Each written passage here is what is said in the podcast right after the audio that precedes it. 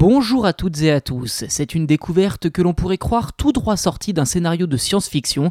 Des chercheurs américains ont expliqué que le nombre de groupes biologiques dans lesquels sont classés les virus dont nous connaissons l'existence à ce jour ne serait pas de 5, comme proposé par le prix Nobel de médecine David Baltimore, mais plutôt de 10. Alors comment passer du simple au double? Eh bien avec la découverte de plus de 5500 nouveaux virus inconnus repérés dans l'océan.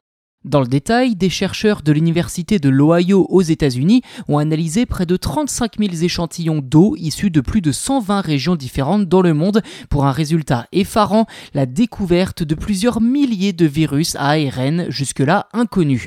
L'astuce employée par les microbiologistes était de travailler sur une protéine partagée par tous les virus à ARN, ou plus précisément le gène qui code cette protéine car il comporte de petites différences qui peuvent aider à distinguer un type de virus d'un autre.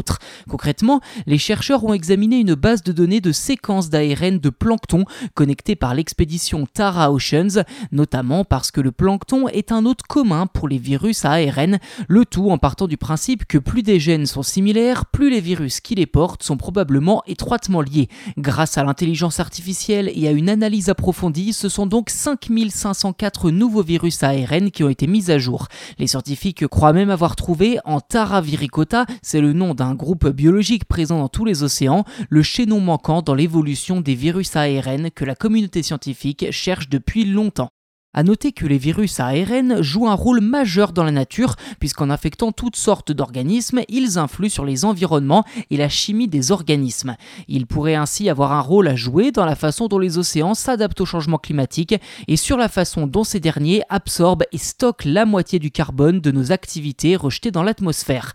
Cependant, les chercheurs ignorent toujours quels organismes ces nouveaux virus ARN infectent, notamment parce que les fragments de génome dont ils disposent sont incomplets et particulièrement difficile à déchiffrer. Si vous ne le saviez pas déjà, les virus à ARN diffèrent des classiques virus à ADN, puisqu'ils évoluent beaucoup plus rapidement. On en a eu la démonstration avec la Covid ces derniers temps. Ceci dit, les virus à ARN, dans leur diversité, infectent aussi bien les humains que les plantes ou les animaux.